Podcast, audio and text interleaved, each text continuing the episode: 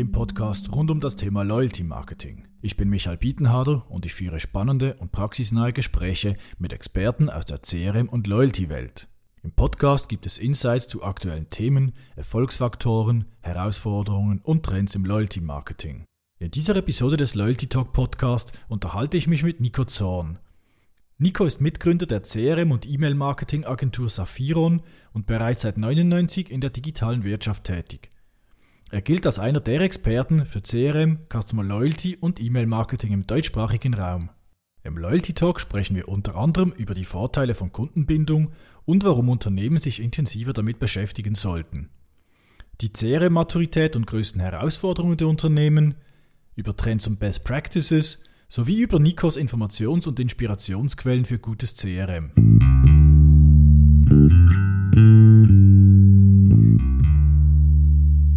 Ja, hallo Nico, herzlich willkommen zum Loyalty Talk. Vielen Dank, vielen Dank für die Einladung. Freut mich sehr, dass ich dabei sein darf. Ja, freut mich ebenfalls, dass du mit dabei bist. Vielleicht zum Einstieg, Nico, stell du dich schon mal kurz vor, wer du bist, was du machst und äh, auch was dein Background ist im Thema CRM und Loyalty Marketing. Ja, gerne. Also mein Name ist Nico Zorn, ich bin Mitgründer und Geschäftsführer der CRM und E-Mail-Marketing-Agentur Saphiron. Äh, 39 Jahre, verheiratet, habe eine kleine Tochter die glaubt, dass ich beruflich auf Knöpfe drücke, was irgendwie ja auch stimmt. Also so ganz falsch ähm, ist das nicht. Äh, ich beschäftige mich seit Ende der 90er Jahre mit den Themen äh, Kundenbindung, CRM, E-Mail-Marketing, auch ein großer Schwerpunkt von mir. Ähm, ja, wohne in Bonn in einem kleinen Ort hier am Waldrand, aber immerhin mit Internet. Das ist in Deutschland ja keine, keine Selbstverständlichkeit. Äh, ich bin Host des CRM Podcast, einem kleinen Podcast, den ich im letzten Jahr gestartet habe und veröffentliche das E-Mail-Marketing-Blog.de. Macht ja einiges ähm, rund ums Thema CRM. Ähm, was, äh, was findest du spannend äh, daran? Also warum hm. bist du ins Thema CRM und Loyalty reingerutscht? Ja, also spannend finde ich, dass das Thema so unglaublich facettenreich ist. Ja, wir haben die strategische Sicht auf das Thema, äh, wir haben die operative Sicht. Ähm, wir beschäftigen uns auf der einen Seite mit den technischen Systemen, ja, mit der Frage, äh, mit welchem CRM-System, mit welchem E-Mail-Marketing-Service-Provider kann ich eigentlich das umsetzen, was ich vorhabe. Ähm, also im Grunde an der Stelle eine sehr technische Sicht. Und auf der anderen Seite, äh, ja, geht es am Ende natürlich immer um Menschen. Also nicht nur der Blick darauf, wie funktioniert die Technik, sondern am Ende so ein bisschen auch äh, die Frage, wie funktionieren Menschen? Also wie kann ich beispielsweise auch mit Erkenntnissen aus der Psychologie, aus der, ähm, ähm, ja, letztendlich Menschen ein Stück weit steuern, die Wahrnehmung gezielt lenken. Wenn wir am Ende darüber sprechen, wie können wir einzelne Mailing-Kampagnen optimieren, dann äh, denken wir viel darüber nach und beschäftigen uns viel mit der Frage, wie können wir denn beispielsweise die Wahrnehmung innerhalb des Werbemittels letztendlich lenken auf ein Call to Action, dort, wo wir die Wahrnehmung haben wollen. Und das finde ich eigentlich so spannend an dem Thema. Ne? Also es geht um Technik, aber es geht auch eben sehr vieler Menschen, äh, um, um Menschen. Am Ende sitzt da immer ein Mensch äh, vor, vor, der, vor dem Bildschirm. Und ähm, das, finde ich, macht das Thema einfach so, so unglaublich spannend. Mhm, definitiv, ja. Also die Diversität der Skills, die es auch benötigt, oder um da, Total, ja. ich mal, gutes CRM zu betreiben. Ja. Absolut, ja. Wenn dich jetzt ein Unternehmen fragt, äh, das vielleicht heute sehr stark in der Akquise äh, seine Mittel fokussiert hat oder einsetzt. Ja. Ähm, warum sollen wir Mittel shiften Richtung Kundenbindung? Was, äh, hm. was empfiehlst du dem oder warum, was sagst du denen? Ja, ich meine, das ist ein guter und ein wichtiger Punkt, den du ansprichst, weil ähm, in der Tat äh, lag lange Zeit und ein Stück weit ist das auch heute immer noch so, der Fokus in vielen Unternehmen auf dem Thema Neukundenakquisition. Das war so das ganz große Thema und da äh, wurden auch die großen Budgets für bereitgestellt. Und ähm, ich glaube, ähm, das muss sich verändern. Das verändert sich auch gerade. Wir sehen schon, dass da sich sozusagen die Dinge zum Positiven äh, wandeln. Ähm, und das hat mehrere Gründe. Ein ganz wichtiger Punkt ist, dass natürlich die Kundenakquisitionskosten steigen. Ja, letztendlich, wenn wir heute äh, Neukunden akquirieren wollen, dann müssen wir das in den meisten Fällen über Plattformen machen, die letztendlich mit auktionsbasierten Abrechnungsmodellen arbeiten. Facebook, Google, ähm, egal welche Plattform ich dort nutze. Am Ende steht dahinter eine Auktion. Das heißt, diese Plattformen besitzen den Zugang zu meinen potenziellen Kunden und versteigern diesen Zugang meistbietend. Und bei, der große Nachteil bei einer Auktion ist ja letztendlich, ne, der Preis steigt, wenn mehr Leute sozusagen das Produkt oder in dem Fall den Kundenzugang haben wollen. Deswegen profitiert am Ende natürlich der Veranstalter der Auktion, also in dem Fall die Plattform äh, von dieser Entwicklung. Bedeutet ganz konkret, ähm, je mehr Wettbewerber von mir das digitale Marketing für sich entdecken, ähm, desto teurer wird die Neukundenakquisition. Und das ist eine Entwicklung, die wir eigentlich seit Jahren sehen in fast allen Branchen äh, steigt letztendlich der, der Cost per Click. Ich muss zunehmend mehr investieren, um einen neuen Kunden zu akquirieren. Und das kann ich mir irgendwann natürlich nur noch dann leisten, wenn ich, ich sage jetzt mal, hinten raus sozusagen dann auch ein funktionierendes CRM habe, und funktionierende Maßnahmen dann auch zur Kundenbindung aufbaue. Ähm, ansonsten ist es schlichtweg nicht mehr rentabel. Und ich glaube, das ist eigentlich so der, der, der wichtigste, der, der zentrale Aspekt, warum man sich mit dem Thema beschäftigen sollte. Wie würdest du generell so, du hast ja schon diverse Unternehmen beraten, in diverse Unternehmen auch reingesehen, so die Maturität äh, sage ich mal, im deutschen Markt beurteilen in den Unternehmen, was jetzt CRM im weitesten Sinne betrifft? Ja, ja. Ja, viele Unternehmen müssen hier, glaube ich, schon noch einen, einen weiten Weg gehen. Und das, also die große Herausforderung, die ich sehe, es gibt einige Unternehmen, die sind da sehr weit vorne. Äh, das sind so oft so die, die Pure Player sozusagen, die von Anfang an ihr Geschäftsmodell auch digital aufgebaut haben ähm, die, ähm, genau, die, die sind da in der Tat schon ähm, sehr, sehr weit. Und auf der anderen Seite sehen wir aber gerade hier der, der Mittelstand in Deutschland, der tut sich dann schon noch insgesamt mit dem Thema schwer. Also es wurde jetzt erkannt, das ist ja schon mal so der erste wichtigste äh, Schritt, dass das Thema wichtig ist. Ähm, gleichzeitig ähm, ja, gibt es da einfach noch unglaublich viel zu tun. Also insgesamt mit, mit das, das Thema Digitalisierung, da hinkt der Mittelstand wirklich noch sehr, äh, sehr stark dahinterher. Und insbesondere ähm, das, das Thema CRM ist eben eins, ähm, damit tun sich viele Unternehmen dann doch irgendwo mm, immer noch ein bisschen schwer.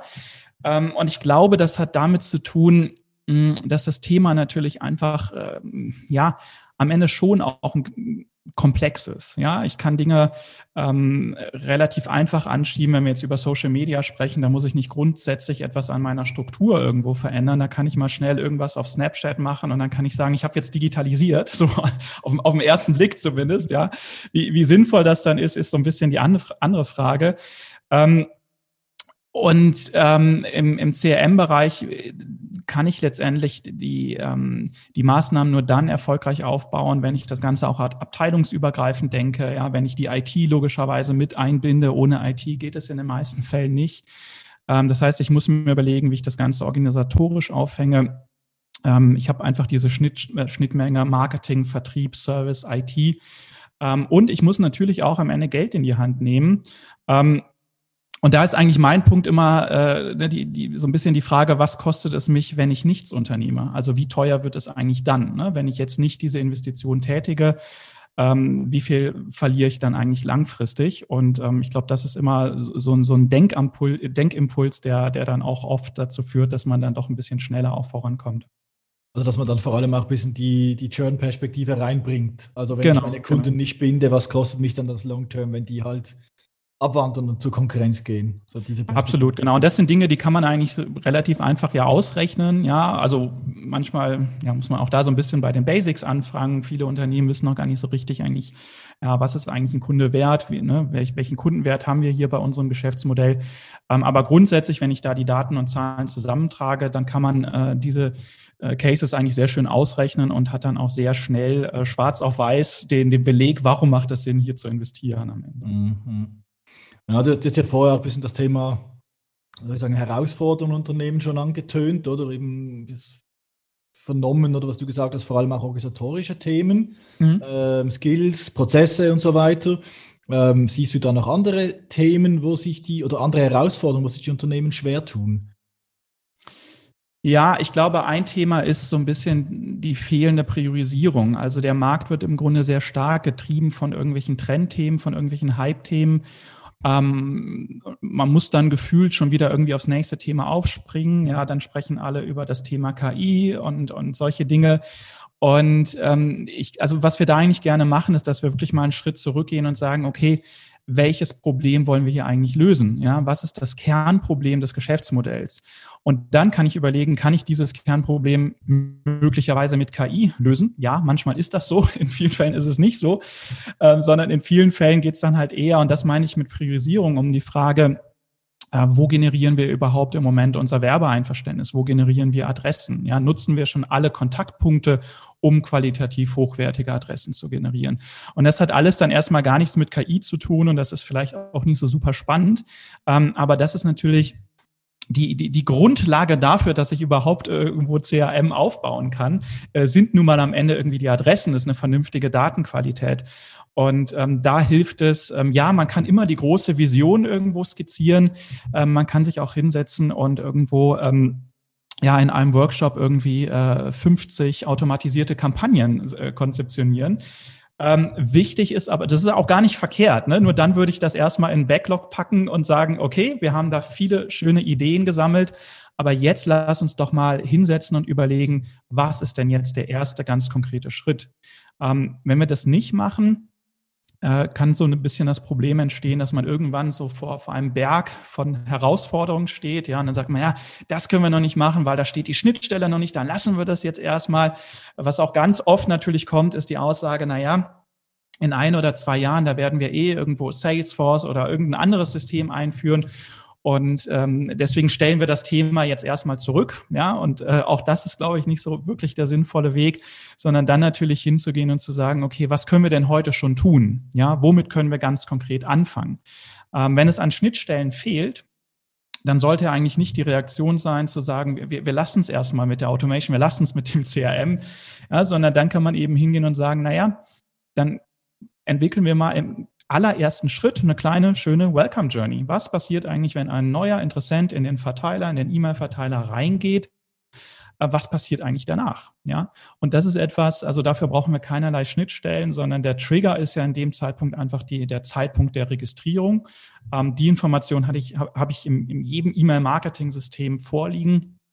Und damit kann ich arbeiten und damit kann ich loslegen. Ja, und das heißt also so dieses, ja, so ein bisschen auch abgedroschen sozusagen das Thema Agilität, was es hier am Ende dann halt schon auch, auch braucht. Ähm, und nicht so sehr dieses, ja, wir warten darauf, dass irgendwann mal wird das perfekte große CRM-System hier implementiert und dann wird eh alles gut und dann passiert alles automatisch, weil die Realität ist, das passiert meistens dann doch nicht ne? und nicht, nicht in der Form. Und auch wenn ich ein Salesforce implementiere, heißt das ja nicht, dass dann anschließend alles irgendwie komplett auf Autopilot läuft. Im Gegenteil, da muss ich im Grunde noch mehr Ressourcen investieren, um das System auch wirklich zu nutzen. Deswegen die Empfehlung, ja, Strategie der kleinen Schritte, langsam loslegen und lernen. Das ist, glaube ich, ein ganz wichtiger Punkt. Ja, Finde ich schön, äh, schön gesagt und auch äh, schön erläutert. Ähm, ich merke das auch immer wieder, oder? Dass so der, der Irrglaube, ja, jetzt die neue Technik, sei es ein Salesforce oder whatever, ja. das ja. löst mir jetzt alle Probleme, oder? Ähm, meistens muss man ja dann noch Prozesse, Organisation und und und anfassen, damit es dann am Ende funktioniert. Also von dem, ja, ab, absolut, ja. Vielleicht, das ist gerade gesagt, so ein bisschen do, you, do the basics first, äh, machen mhm. vielleicht nochmal kurz einen Schritt etwas zurück. Ähm, mhm zu, zu Saphiron, ist ja mhm. äh, ein Unternehmen. Kannst du vielleicht mhm. kurz ein paar Worte zu Saphiron sagen, was, was ihr macht? Warum habt ihr Saphiron auch gegründet? Und äh, vielleicht ein bisschen, es gibt ja schon ein paar Jahre jetzt, äh, wie so die, die Reise auch war von, von Saphiron, ja. auch inhaltlich. Ich glaube, das ist noch ein mhm. spannendes mhm. Thema, wie sich das ja. so entwickelt hat. Ja. Ja, super gerne. Also wir haben ähm, Saphiron 2008 äh, gegründet aus dem Grund, den du ganz am Anfang angesprochen hast, nämlich äh, die Tatsache, dass wir gesehen haben, dass sich viele Unternehmen eben und auch viele Agenturen tatsächlich mit dem Thema Akquisition äh, beschäftigen. Und da haben wir einfach gesehen, okay, da, äh, wir, da gibt's einfach ähm, ja, viel zu wenig Fokus, zu wenig Aufmerksamkeit auf dem Thema Kundenbindung im digitalen Marketing insbesondere. Ähm, das war eigentlich so der Anlass, warum haben wir ähm, Saphiron gegründet. Ähm, und das ist bis heute auch äh, das, äh, ja, und, unser Kernthema. Ähm, wir waren in den ersten Jahren ähm, ausschließlich beratend äh, tätig, als Unternehmensberatung eben mit Fokus auf CRM, E-Mail-Marketing, ähm, haben das jetzt so vor anderthalb Jahren ungefähr ähm, ein Stück weit angepasst, gehen jetzt auch mehr ins Operative rein, ähm, einfach weil wir gesehen haben, dass viele Kunden halt genau das wünschen, ja, dass die äh, natürlich nicht, ich sage jetzt mal mit PowerPoint dann alleine gelassen werden wollen, sondern äh, am Ende geht es dann natürlich auch um, um, um, um die Operations, um die Umsetzung. Das heißt, wir helfen dann auch wirklich dabei, Systeme zu konfigurieren. Wir entwickeln Kampagnen auch für unsere Kunden.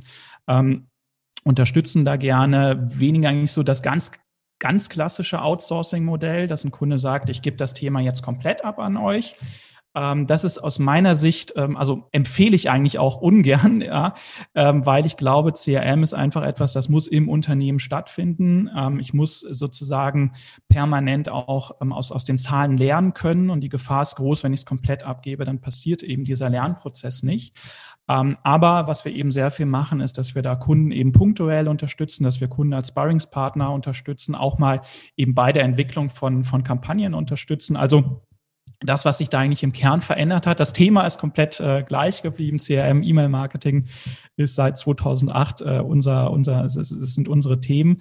Ähm, aber wir gehen jetzt eben auch ähm, ja mehr in die, in die operative Umsetzung. Äh, das ist das, was, was wir ähm, angepasst haben letztendlich.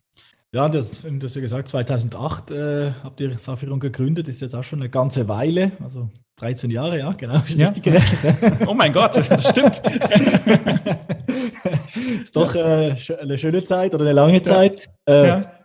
Was hast du so, oder was habt ihr in der Zeit so ein bisschen erlebt äh, oder wie hat sich das verändert? Also gerade jetzt, ihr habt ja, glaube ich, sehr stark E-Mail-Marketing-Fokus mhm. angefangen, mhm. oder? Und äh, ja. Wie hat sich das inhaltlich entwickelt, respektive was habt ihr auch im Markt äh, da gemerkt? Hat, hat sich da mhm. etwas verändert in diesen Jahren? Ja, auf der einen Seite hat sich sehr viel verändert und auf der anderen Seite hat man manchmal das Gefühl, dass sich gar nichts verändert hat. Also was meine ich damit? Äh, wir haben auch schon über den Punkt gesprochen. Einige Unternehmen sind da eben sehr weit vorne.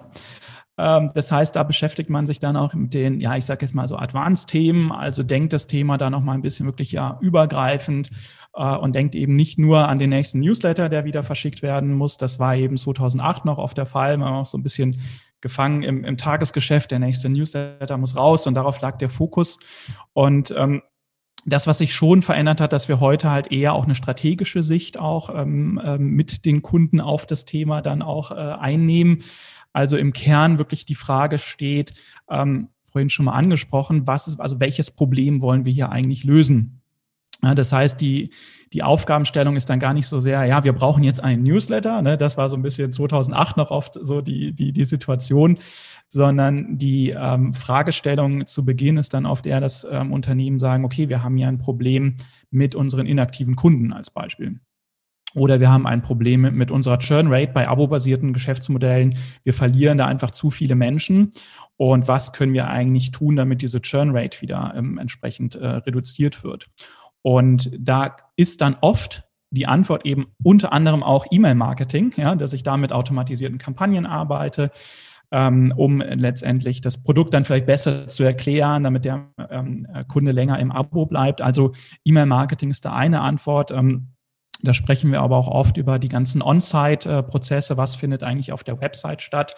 Ähm, wie ist der Prozess? Also wenn heute ein Kunde kündigt, ein Abo cancelt, ähm, wie ist der Prozess da überhaupt aufgebaut und wie können wir da mit entsprechenden Maßnahmen ähm, auch ähm, ja so das Thema Behavior Patterns, also psychologische Beeinflussungstechniken, ähm, Themen wie Social Proof, all diese Dinge.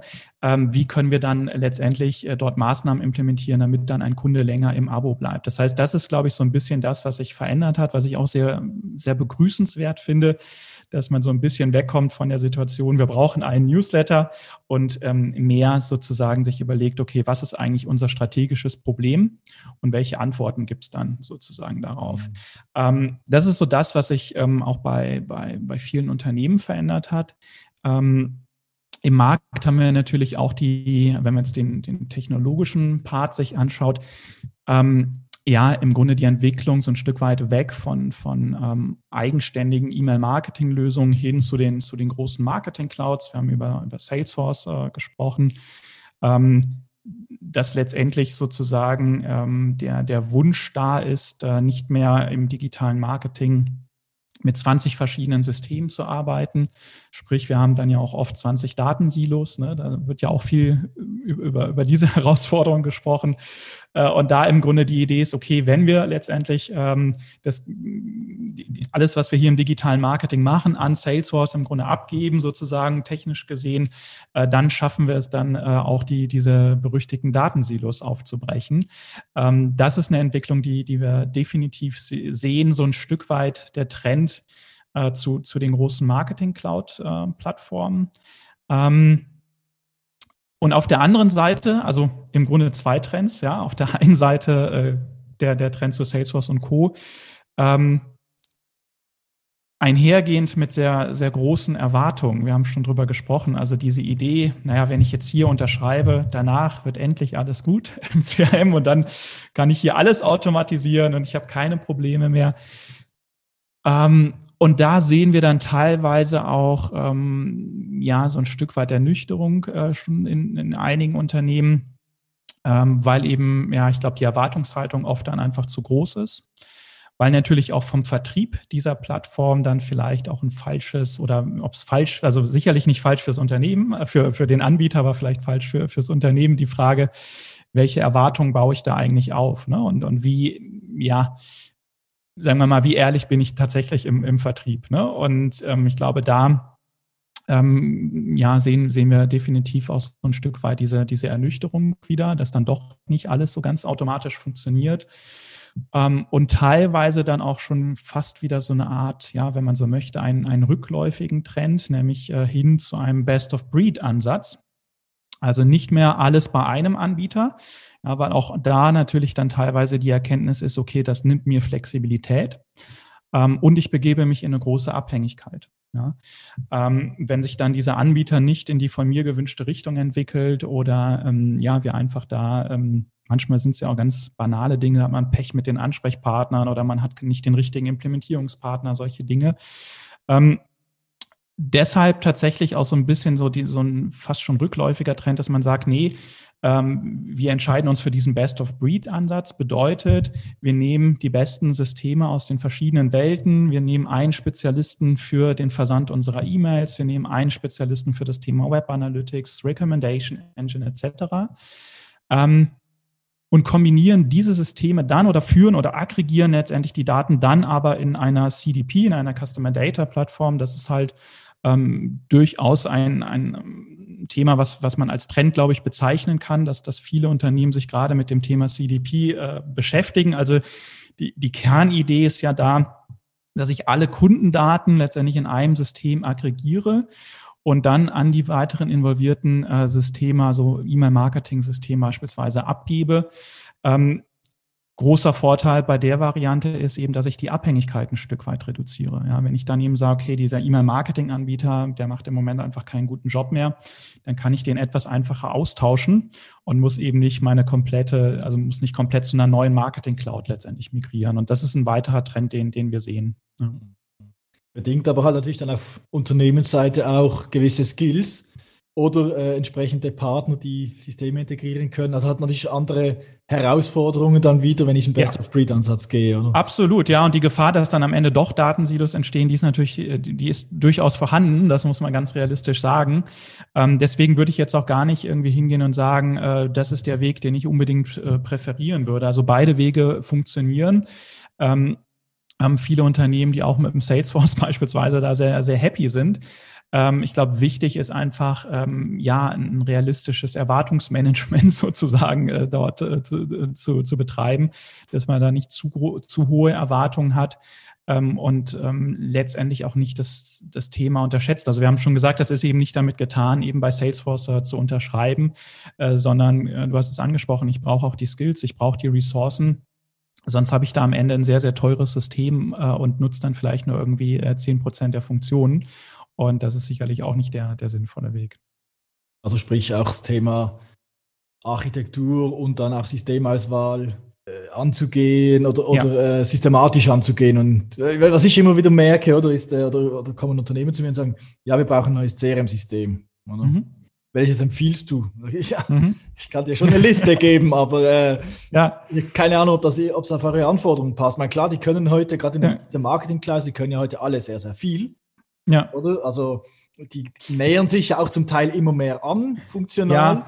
Aber ja. es ist halt trotzdem aus meiner Sicht nicht alles für, all, für jeden geeignet, oder? Und man muss sich halt auch Total. gewisse Dinge ja. anschauen.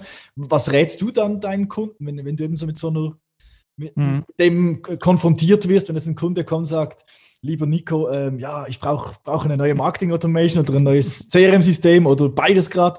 Ja, das ist ein guter Punkt, den du ansprichst. Also ich, ich frage dann ganz gerne, warum. Ne? Also wa warum glaubst du denn, dass du ein anderes System brauchst? Und äh, manchmal gibt es dann erstmal eine Pause, sozusagen, wenn man diese Frage stellt und man merkt so richtig am Telefon, okay, da äh, wird gerade so ein bisschen drüber nachgedacht. Ähm, weil das, das ist halt, glaube ich, ein, ein zentrale Fragestellung. Ne? Also was habe ich denn eigentlich vor mit diesem System? Und es ist so ein bisschen so, ne, ähm, ne, wenn ich dich jetzt fragen würde, welches Auto soll ich mir kaufen? Ähm, ja, dann kannst du mir eine Liste mit Autos äh, schicken, aber ähm, die Frage ist auch, was möchte ich mit dem Fahrzeug machen? Wie weit möchte ich damit fahren? Was ist mir wichtig und so weiter? Und das ist beim CRM-System natürlich genauso. Und was wir halt ähm, ähm, da oft gesehen haben, dass Unternehmen diese Entscheidung ein Stück weit vorschnell treffen, ähm, äh, sich auch ein Stück weit natürlich von ja, von der Vertriebsshow der Anbieter blenden lassen. Ja, also da wird natürlich schon auch ein sehr, sehr hoher Aufwand betrieben und ähm, äh, man schmeißt da irgendwelche Buzzwords sozusagen um sich. Das sieht den PowerPoint dann auch alles immer schön aus. Man schaut sich das an und sagt, ah, das ist ja cool. Also die Daten sind miteinander verknüpft und dann kann ich automatisch so, ne? Also das sieht alles natürlich auch irgendwie richtig aus, aber ähm, du hast es angesprochen. Die große Frage ist dann, ähm, äh, was habe ich eigentlich tatsächlich mit dem System vor? Und was man halt ganz klar sagen muss, ist, ähm, wir arbeiten teilweise mit Startups zusammen, die nutzen Tools, ähm, ja, im Bereich von, sagen wir mal, paar hundert Euro im Monat, ja.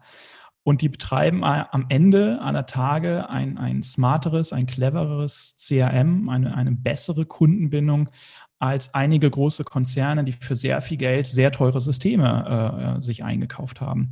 Und das ist, glaube ich, genau der springende Punkt. Ne? Also, dass man sich wirklich anschaut, am Ende, ähm, ja, also ein bisschen überspitzt formuliert, ich meine, am Ende verschicken alle Systeme irgendwie E-Mails. Ja? Ähm, auch das 100-Euro-Tool verschickt am Ende irgendwie E-Mails. Und die Frage ist dann halt schon so ein bisschen am Ende, äh, was schreibe ich in diese E-Mail rein? Ja? Und, und gehe ich das Thema irgendwie kreativ an?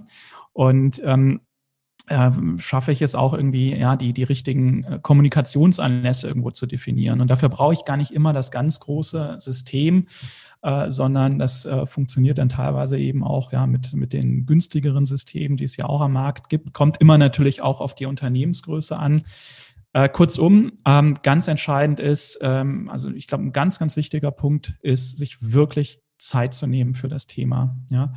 Ähm, also genau auch zu definieren, was habe ich eigentlich vor, die typischen Use Cases mal zu, zu definieren, ähm, runterzuschreiben, auch in Workshops irgendwo einzusammeln, auch mit den weiteren involvierten ähm, Stakeholdern äh, zu sprechen. Ähm, wir sehen immer mal wieder, dass die Entscheidung für oder gegen ein äh, System äh, am Ende dann irgendwo auch vom, vom Vorstand, von der Geschäftsführung getroffen wird. Ähm, und was ich da eigentlich immer ganz gerne sage, ist, naja, gut, der oder diejenige wird das System aber gar nicht nutzen. Ja? Und das ist halt einfach so ein bisschen der, äh, der, der, der springende Punkt. Ne? Also das heißt, wenn wir da Unternehmen äh, unterstützen in diesem Prozess, ist uns eben ganz wichtig, dass wir mit all denjenigen sprechen, die wirklich dann jeden Tag mit dem System arbeiten werden. Und da dann wirklich auch mal gemeinsam mit den Kunden definieren, was ich gerade meinte, wie sehen die typischen Use Cases aus, welches, äh, welches Problem wollen wir hier eigentlich am Ende lösen.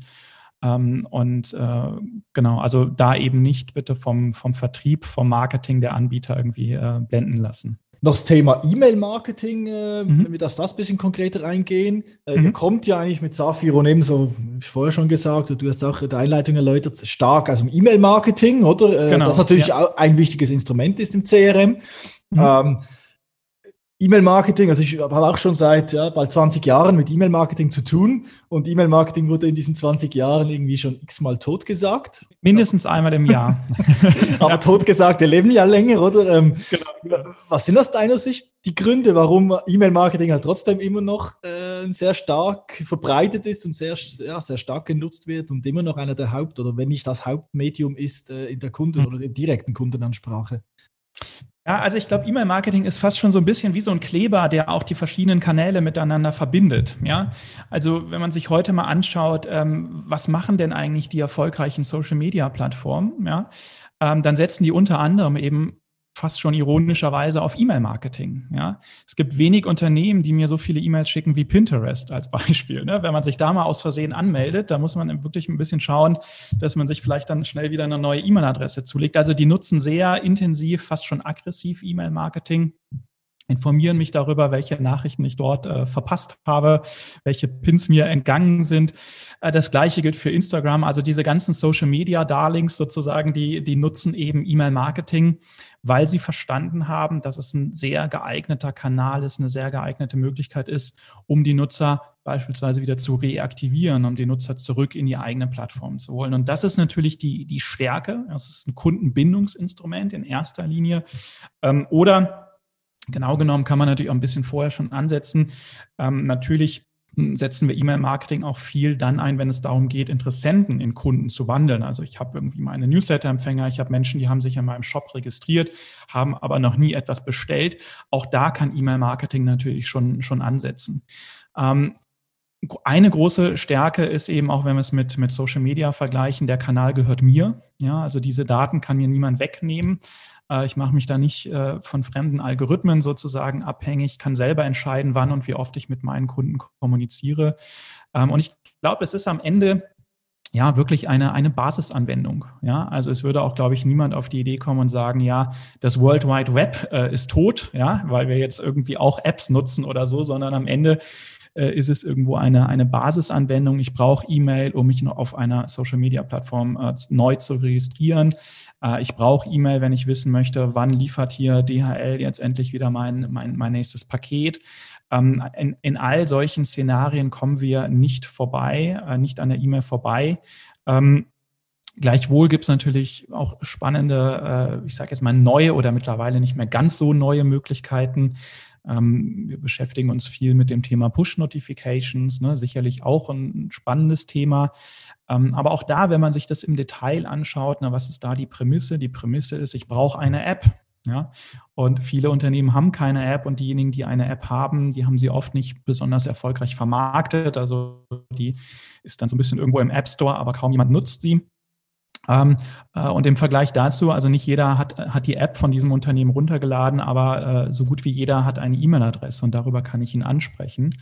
Und ähm, ich, ich glaube, das ist so eine der, der großen Stärken sozusagen des Kanals, ne? dass, dass mir eben diese Reichweite gehört, dass sie mir keiner nehmen kann und dass es eben äh, ja einfach eine, eine Basistechnologie am Ende ist. Mhm. Wenn wir bei den Kanälen sind, was sind dann aus deiner Sicht oder auch deiner Erfahrung noch die anderen relevanten Kanäle äh, äh, rund um direkte Kundenkommunikation, die man bespielen kann, soll? Mhm. Ja.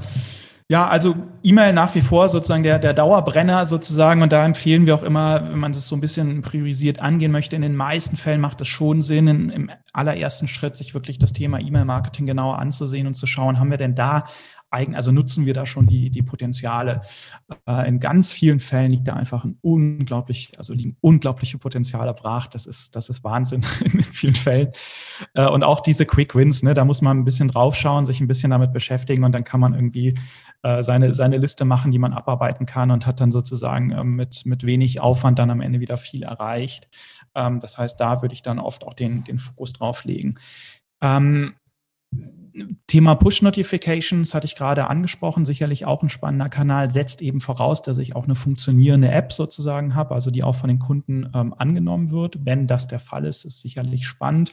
Natürlich auch für die direkte Kundenkommunikation alles, was dann innerhalb der App stattfindet, die Fläche, die ich da nutzen kann, um sozusagen auch individuell mit dem äh, Kunden zu, zu kommunizieren.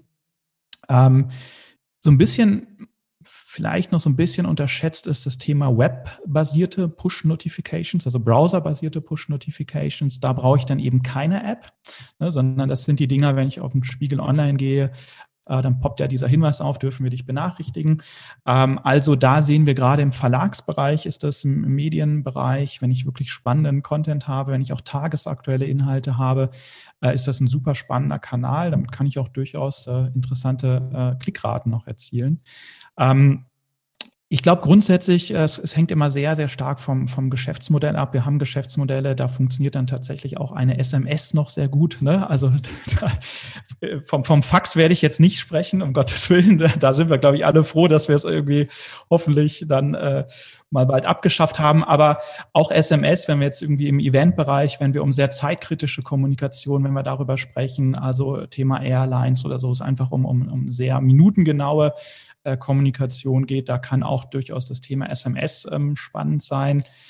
Ähm, ein weiteres spannendes Feld ist tatsächlich auch der, ja, das, das gute alte klassische Mailing sozusagen, ne? auch tot gesagt, aber auch da muss man ja äh, ehrlich gesagt sagen, nur weil wir jetzt E-Mails verschicken, werden wir nicht unseren Briefkasten abhängen, ja. Und da mal in die Richtung zu denken, dass man sagt, naja, wie können wir inaktive E-Mail-Abonnenten am besten reaktivieren? So. Da kann man sich einige E-Mail-Kampagnen einfallen lassen. Das macht auch durchaus Sinn im ersten Schritt, ja, dass man da mal mit einem abweichenden Betreff arbeitet, an äh, abweichenden Absendernamen, äh, richtig guten Content etc. Aber am Ende aller Tage, wenn der Empfänger einfach partout meine Mails nicht mehr äh, öffnen möchte, okay, was kann ich tun? Ich kann ihm halt ein Print-Mailing schicken. Ja? Und wenn ich das verknüpfe, die beiden Kanäle, und sage, okay, ich nutze ein Print-Mailing im Rahmen meiner Automation, und setze mich nicht einmal im Jahr hin und sage, jetzt machen wir mal ein großes Reaktivierungsmailing, weil wir gerade ein bisschen Zeit haben, sondern wenn, wenn ich das fortlaufend äh, automatisiert mache und sage, also äh, sechs Monate nach äh, dem Zeitpunkt der Inaktivität, wenn ein Kunde sechs Monate inaktiv ist, ähm, ja, dann wird er natürlich im ersten Schritt mit E-Mails bespielt. Anschließend bekommt er aber auch ein Postmailing und zwar eben auch automatisiert über die Marketing Automation. Super spannend, ja, machen noch eigentlich so die, die wenigsten Unternehmen nutzen in der Hinsicht die Möglichkeiten. Und äh, das ist ein Thema, was ich, äh, was wir uns auch gerne anschauen. Ja. Hm. Also sagst du eigentlich, ist auch wichtig, der Kanalmix, äh, dass man es eben nicht nur sagt, ich mache einfach E-Mail-Marketing oder ich, ich schieße meine E-Mails raus, sondern wirklich halt auch aufgrund von Kundenbedürfnissen zum Beispiel oder Kundenverhalten besser gesagt vielleicht, halt auch die, die Kanäle richtig kombiniert und durchaus halt vielleicht auch dann ein SMS wieder, äh, je nach Business Case. Kann auch mal eine SMS sein, genau, ja, ab, absolut. Und ich meine, das ist natürlich so ein bisschen die Kür. Und das ist ehrlich gesagt einfach für, für viele Unternehmen noch so die ganz große Herausforderung. Ne? Weil im ersten Schritt schaut man natürlich, dass man diese, ich sag jetzt mal, diese, diese Kanalexzellenz aufbaut, dass jeder Kanal für sich schon mal gut funktioniert. Die E-Mails müssen zugestellt werden, etc. Da haben wir ja viele Aufgaben, die da dranhängen. Ähm, und äh, dann, und das ist dann in der Tat der, der fast schon, also fast zwingend sollte das der, der nächste Schritt sein, dass man sich spätestens dann eben auch über im Idealfall natürlich schon vorher überlegt, wie kann ich die Kanäle sinnvoll aufeinander abstimmen. Das ist ein super wichtiger Punkt, äh, den du ansprichst. Und auch da gibt es ähm, in vielen Unternehmen noch sehr, sehr großes Potenzial. Ähm, das hat dann teilweise natürlich eine, eine, technische Komponente. Wir haben über, über die berüchtigten Datensilos gesprochen, dass man oft auch sagen, ja, ich, ich kriege das noch nicht richtig kombiniert, weil ich hier mit verschiedenen Datentöpfen sozusagen arbeite. Es hat aber auch oft die, diese organisatorische Komponente, ja, dass ich einfach sage, sozusagen, dass die Unternehmen so aufgestellt sind, dass die Abteilungen relativ autark voneinander arbeiten. Teilweise, man kennt es ja auch so ein bisschen auch gerade in größeren Unternehmen auch fast schon gegeneinander arbeiten, ja, weil die Zielsetzungen dann so ein bisschen gegenläufig sind. Ähm, und da wirklich auch mal alle an einen Tisch zu holen, auch ganz konkret zu überlegen, okay, ähm, also nehmen wir das Thema Adressgewinnung. Das finde ich ist so ein schönes Beispiel. Ähm, ja, wir haben teilweise dann äh, auch Kunden oder Unternehmen, die uns dann fast schon verzweifelt anrufen und sagen, ja, wir, wir müssen irgendwie mehr E-Mail-Adressen generieren. Was können wir tun? Ja. Und dann wird darüber nachgedacht, irgendwie Adressen einzukaufen bei irgendwelchen Listbrokern und irgendwelche, ja, man könnte auch noch ein Gewinnspiel machen und irgendwie all diese Dinge und die natürlich in den meisten Fällen zu einer ja, relativ äh, schlechten Adressqualität führen. Und auf der anderen Seite kann man auch eigentlich sagen, naja, als Unternehmen haben wir doch schon die Reichweite. Ja, wir haben Reichweite auf Facebook, wir haben Reichweite auf Pinterest, Instagram, äh, Clubhouse, wo auch immer. Ja, wir haben Reichweite in den stationären Geschäften. Jeden Tag gehen da Kunden rein und kaufen Produkte bei uns. Ne? Die sind also, das sind Menschen, die sind sehr nah an unserem Geschäftsmodell schon. Die, die, die sind schon wirklich Kunde oder interessieren sich zumindest für die Produkte. Äh, und da mal diese ganzen Kontaktpunkte zu erschließen und eben mal mit den Kolleginnen und Kollegen aus dem Social-Media-Bereich zu sprechen und zu sagen, Mensch, äh, könnt ihr nicht irgendwie ab und zu auch auf Facebook mal auf unsere Newsletter hinweisen? Können wir da nicht irgendwie Aktionen machen? Umgekehrt machen wir das auch. Ne? Wir pushen über den E-Mail-Kanal dann die Reichweite auf Facebook. Ähm, oft macht es einfach unglaublich viel Sinn, einfach mal alle an einen Tisch zu holen oder in einen Zoom-Raum jetzt im Moment äh, zu holen und mal gemeinsam zu überlegen, wie können wir uns gegenseitig eigentlich helfen. Ne? Das mhm. ist so mhm. ziemlich banal, aber äh, oft passiert das noch nicht in der Form. Ne? Wären wir beim Thema Organisation. Oder das ja. wir schon zwei, dreimal hatten. Die Technik ja. löst die Probleme halt nicht, wenn, wenn man nicht miteinander spricht, oder? Ja, absolut, ja. Was sind aus deiner Sicht sonst äh, die aktuellen Trends, Entwicklungen, die du siehst, so im, rund um das Thema CRM oder mhm. vielleicht auch spezifisch im E-Mail-Marketing? Gibt es da größere Themen, die gerade heiß sind? Ja, also also ich, wir haben natürlich so ein paar Themen, die sind eigentlich schon seit vielen Jahren irgendwie immer Trend. Und das ist immer ganz lustig, wenn man sich so, so Trendprognosen anschaut jedes Jahr, dann findet man da immer so einen Begriff wie Individualisierung, ja, wo ich natürlich denken kann, na ja, eigentlich ne, ist das ein Thema, was jetzt nicht so ganz neu ist und äh, das dann jedes Mal als Trend irgendwie auszurufen, Insofern tue ich mich damit ein bisschen schwer, das als Trend zu bezeichnen. Gleichzeitig ist es natürlich ein wichtiges Thema. So und insofern passt dann vielleicht auch so ein bisschen die, die Bezeichnung Trend, wenn man sagt, okay, es ist ein Thema, wir sollten da halt draufschauen und uns natürlich überlegen, ja, im Kern, wie, wie können wir die Kommunikation relevanter gestalten? Ja, und ähm, da ist Individualisierung natürlich ein Hebel. Und da muss man eben sagen, haben wir auch heute, das ist sicherlich eine positive Entwicklung, eben mehr Möglichkeiten, ähm, als noch vor ja, 10 oder 15 Jahren. Ne? Da war das technisch auch grundsätzlich möglich, aber heute ist es einfacher und die Systeme dafür sind letztendlich auch günstiger. Ne? Das heißt, ich kann schneller solche Dinge dann auch implementieren, Content relevanter aussteuern. Äh, wir haben über die Verknüpfung der Kanäle äh, gesprochen. Ähm, wir haben viele Kunden, die sich natürlich auch mit dem Thema individualisierte Produktempfehlungen, Stichwort Recommendation Engine beschäftigen. Auch kein neues Thema in dem Sinne, aber eben eins, was jetzt so bei immer mehr Händlern dann auch irgendwo äh, aufpoppt. Ähm, also das, das, ist, das sind eigentlich so die, die Themen, mit denen sich viele unserer Kunden gerade beschäftigen. Ähm, ja, auch, auch alles andere als ein neues Thema, aber eins, was jetzt, glaube ich, mit einer größeren Ernsthaftigkeit angegangen wird, ähm, ist tatsächlich das Thema Testing. Ne? Also uraltes Thema, AW-Test ist jetzt nichts, was irgendwie gestern erfunden wurde. Ähm, aber in das Thema ähm, letztendlich Struktur reinzubringen, sich auch zu überlegen, mit, mit welchem Framework gehen wir eigentlich das Thema Testing an, saubere Hypothesen äh, zu entwickeln. Ähm, auch zu überlegen, ähm, ja, was, was lernen wir eigentlich aus all diesen Tests? Ne? Bei, gerade im E-Mail-Marketing ist ja immer so ein bisschen, klar, da kann man Testen empfehlen, und dann hat man zwei Varianten und eine funktioniert besser, dann ist das für diese eine Kampagne ist das natürlich schön, weil sie besser funktioniert hat. Ähm, aber die übergeordnete Frage sollte ja eigentlich sein, welche Muster können wir da erkennen? Was können wir daraus lernen? Weil ich kann ja nicht die gleiche E-Mail äh, eine Woche später ja, äh, nochmal an alle meine Kunden schicken, einfach weil sie so gut funktioniert hat. Und ähm, deswegen da wirklich dann hinzugehen und zu schauen, was sind eigentlich die Muster? Also reagieren unsere Empfänger auf eine emotionale Ansprache besser als auf eine sachliche oder ja, ähm, was ist eigentlich mit diesem ganzen Thema ähm, ja, ähm, Behavior Patterns, also Social Proof, Reziprozitätsprinzip, also Mechanismen, die ich sozusagen nutzen kann, äh, um Menschen zu beeinflussen. Das mal systematisch durchzutesten, ist auch etwas, was wir viel machen, ähm, weil daraus kann ich dann auch wirklich lernen und dann komme ich auch wirklich in diesen berüchtigten Kreislauf, dass ich sage, okay, ich habe erkannt, was funktioniert, darauf kann ich aufbauen und die nächste Kampagne wieder entsprechend ähm, anpassen und, und bekomme auch dann eben mit der nächsten Kampagne einfach ein höheres äh, Engagement letztendlich. Ähm, Weiteres Thema, was wir also generell im, im CRM-Bereich sehen, ist ähm, natürlich das Thema Kundenbindungsprogramme. Das ist eins, was einfach bei vielen Unternehmen gerade aufpoppt. Ähm, die, das, das Risiko, was ich da immer sehe, ist, dass auch das Thema so ein bisschen so angegangen wird wie früher das Thema E-Mail-Marketing, nämlich sehr isoliert. Ja? Also, dass man sagt, hm, wir kaufen jetzt irgendeine Software dafür, da sind wir wieder bei dem Thema, ne? wir, wir geben irgendeinem Hersteller Geld und dann haben wir Kundenbindung, dann haben wir ein Kundenbindungsprogramm. Und dann wird dieses Programm teilweise wie so ein Fremdkörper sozusagen irgendwo reingedrahtet in, in, das, in das Geschäftsmodell. Ähm, und dann funktioniert es natürlich nicht. Ne? Und äh, auch da im Grunde die Empfehlung, lasst uns doch da nicht die gleichen Fehler machen, die wir irgendwie vor zehn Jahren oder so im E-Mail-Marketing gemacht haben sondern lasst uns das Thema doch so angehen, dass wir es von Anfang an äh, tiefer in das Geschäftsmodell, in die Prozesse auf unserer Seite integrieren.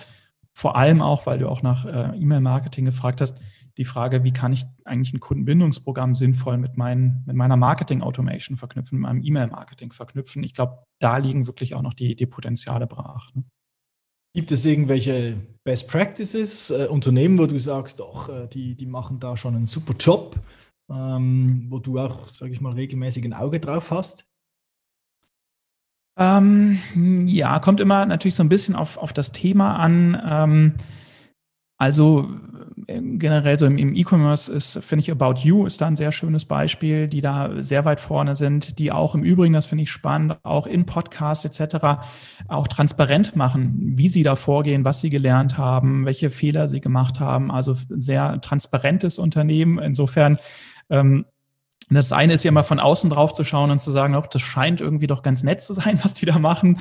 Und äh, das finde ich so großartig, äh, dass das About You da wirklich sehr, sehr ähm, transparent ist und sehr offen auch erzählt, wie, wie sie das Thema CRM angehen, mit welchen KPIs sie arbeiten etc. Äh, von daher aboutyou.de ähm, da ein schönes ähm, Best Practice Beispiel, wenn, wenn man so möchte. Ähm, wenn wir uns zum Beispiel dann das Thema ähm, ähm, ja, Churn Prevention anschauen oder generell abo-basierte Geschäftsmodelle anschauen, auch der, das ganze Verlagsthema, äh, ähm, dann schaue ich mir immer ganz gerne Audible an, ne, diese Amazon-Tochter, die äh, ein Hörbuch-Abo verkauft, die sehr, sehr smarte Dinge eigentlich machen, eben zur Churn Prevention. Also, ähm, also ein, ein Beispiel ist, dass ich eben, wenn ich kündige, äh, dann ist es nicht einfach nur dieses Ding, ich, ich klicke auf Kündigen und dann bin ich raus, sondern die fragen mich eben, naja, wo gibt es Probleme? Sie bieten mir Optionen an und sagen, hey, wie wäre es denn, der nächste Monat ist gratis, ne, wenn du in unserem Abo bleibst oder äh, ich kann auf ein günstigeres Abo switchen, all solche Dinge. Alles jetzt kein Rocket Science und etwas, was man eigentlich, und das ist ja der große Vorteil, dann auch schnell ähm, ja, kopieren kann am Ende, ja, da, da, davon lernen kann. Also Audible finde ich bei ähm, im, im Churn Prevention Bereich einfach ein sehr schönes Beispiel. Ja.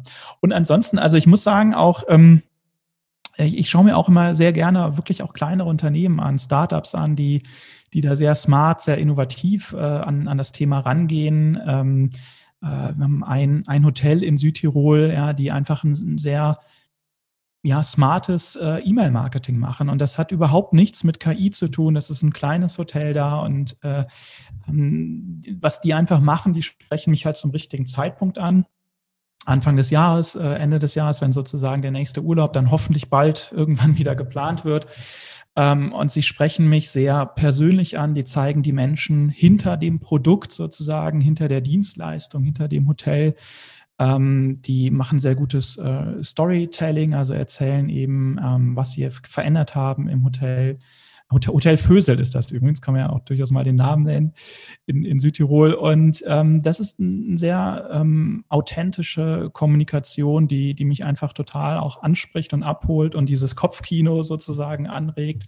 Ähm, und auch da, die werden wahrscheinlich, ich kenne nicht die Hintergründe, kein High-End CRM-System irgendwo haben, aber äh, die machen einfach eine, eine, sehr smarte, eine sehr authentische ähm, Kommunikation. Also das, das finde ich schon großartig. Deswegen, äh, ich finde, es lohnt sich auch immer wirklich auch mal kleinere Unternehmen anzuschauen. Die machen manchmal ein besseres CRM als, als die ganz großen. ja, vielleicht verlassen sich die Großen zu fest auf die Technik teilweise. Das kann die, sein, ja. Und die Kleinen überlegen sich vielleicht etwas mehr oder sind Das kann ein, ein Grund sein. Oder?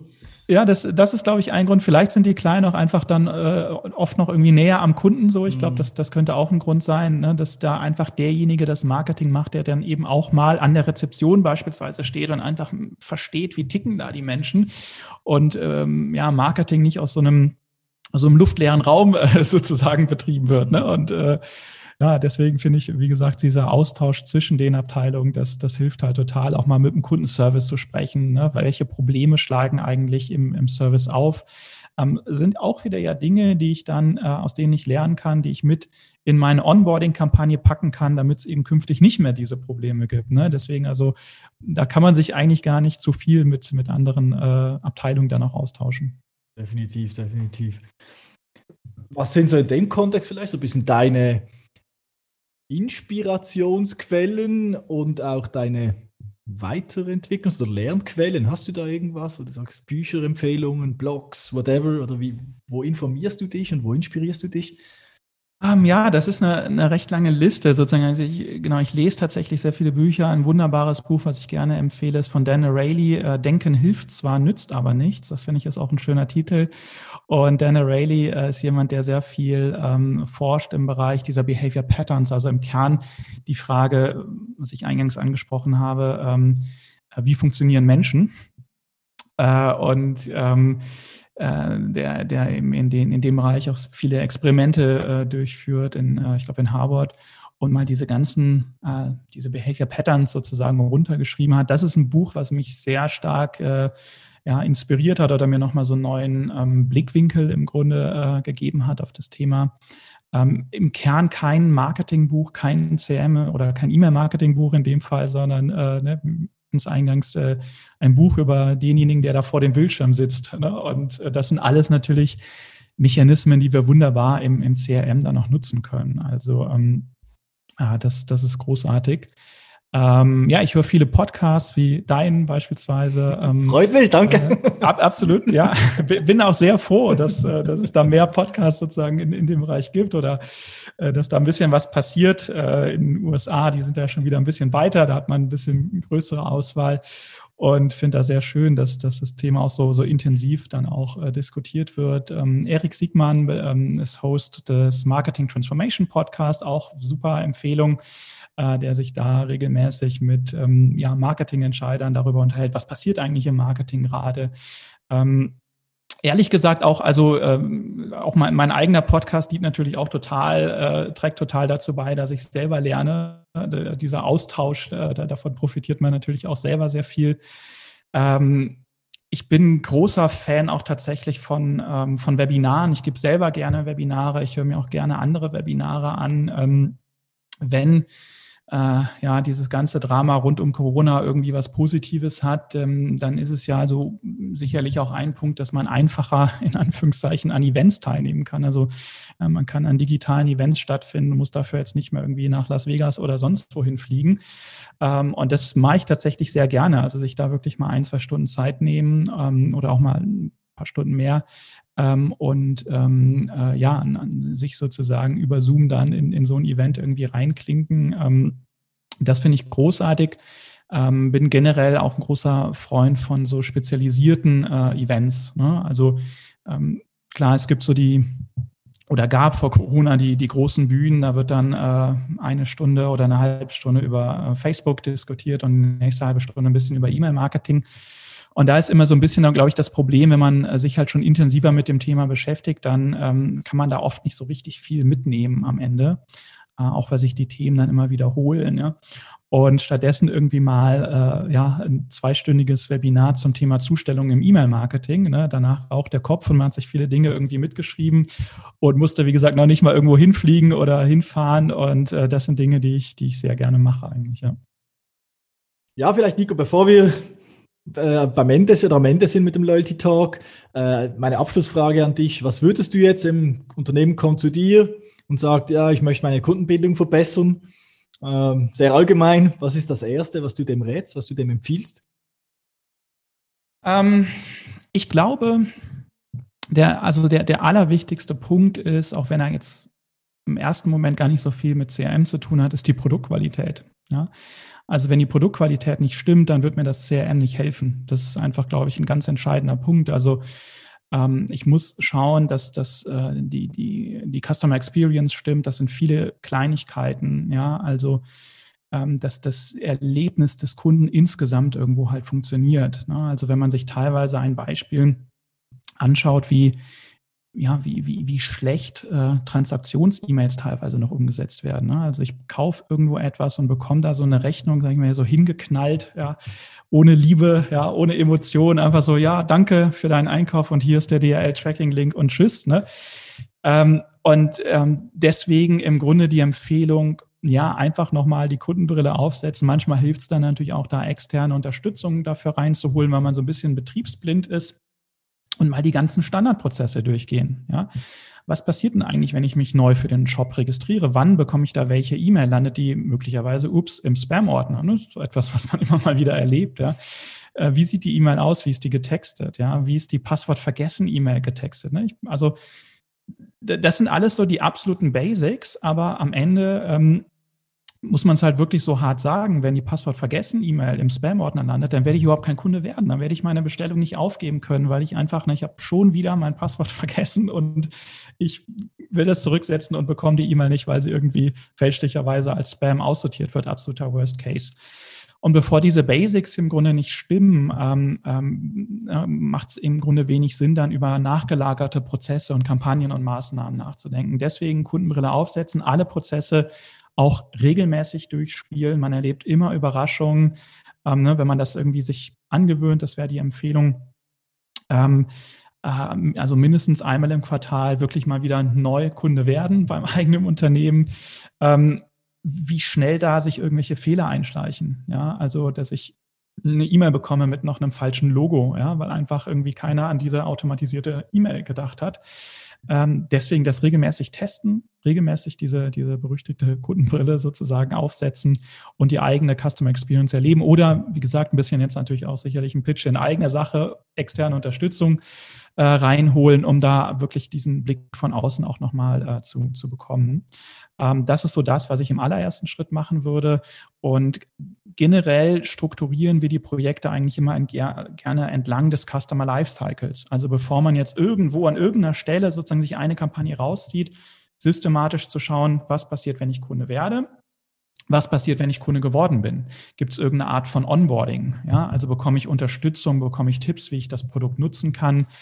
Ähm, bekomme ich da irgendeine Form von Hilfe? Bekomme ich auch Bestätigung? Menschen streben immer nach Lob und Anerkennung. Ne? Auch das zahlt auf die Customer Experience ein, wenn ich ihm sage, du hast das toll gemacht, du hast ein tolles Produkt gekauft. Ne? Und anstatt ihm nur den DHL-Tracking-Link dahin zu klatschen, sozusagen.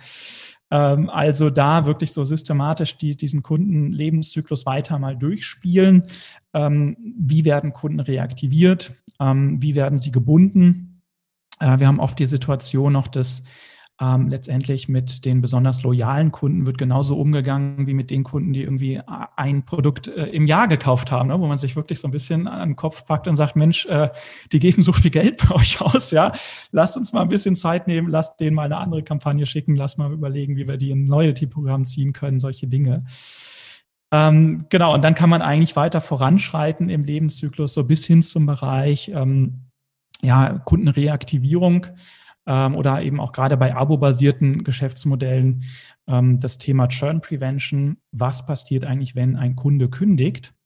Ja, und auch das ist oft ein Prozess, der ist in vielen Fällen offen gesagt ähm, ziemlich unterirdisch. Ne? Also ja, meistens kann man kündigen, manchmal muss ich dann dafür einen Brief schicken, obwohl ich online irgendwas abschließen konnte oder ein Fax oder so, dann wird es natürlich schon total nervig. Meistens klappt das aber noch irgendwie. Aber auch da, ich werde im Grunde dann so komplett allein gelassen. Ne? Ich bekomme dann eine Bestätigung, so, Sie sind ab sofort nicht mehr Kunde und das war's dann. Und da finde ich, äh, gibt es ja diesen schönen Begriff Beautiful Exit. Ja, also dass, dass man wirklich auch überlegt, wie können wir selbst diesen Prozess nochmal anpassen? Wie können wir auch da Emotionen reinpacken? Ja, der Kunde will kündigen. Okay, wir wollen ihn ja auch nicht an unser Unternehmen ketten. Aber dann lasst uns das doch so machen, dass zumindest mal die Wahrscheinlichkeit irgendwie mal, dass die, dass die Chance vorhanden ist, dass er danach dann doch nochmal später Kunde wird oder dass er uns vielleicht weiterempfiehlt, weil er sagt, mit denen habe ich gute Erfahrungen gemacht. Ne? Das heißt, auch in so einen Kündigungsprozess kann ich ja ein bisschen Emotionen reinbringen. Ich kann mich beim Kunden bedanken. Ich kann auch schnell mal abfragen, was hat denn eigentlich nicht funktioniert. Ne?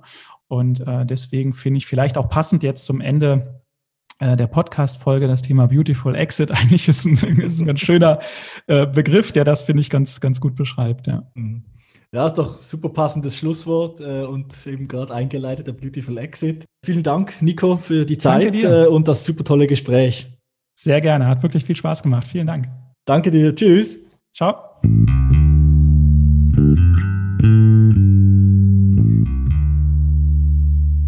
Ihr weitere spannende Gespräche mit Experten aus der CRM und Loyalty-Welt hören möchtet, abonniert den Loyalty Talk Podcast auf allen gängigen Plattformen wie Apple, Spotify oder Google oder unter loyaltytalk.ch.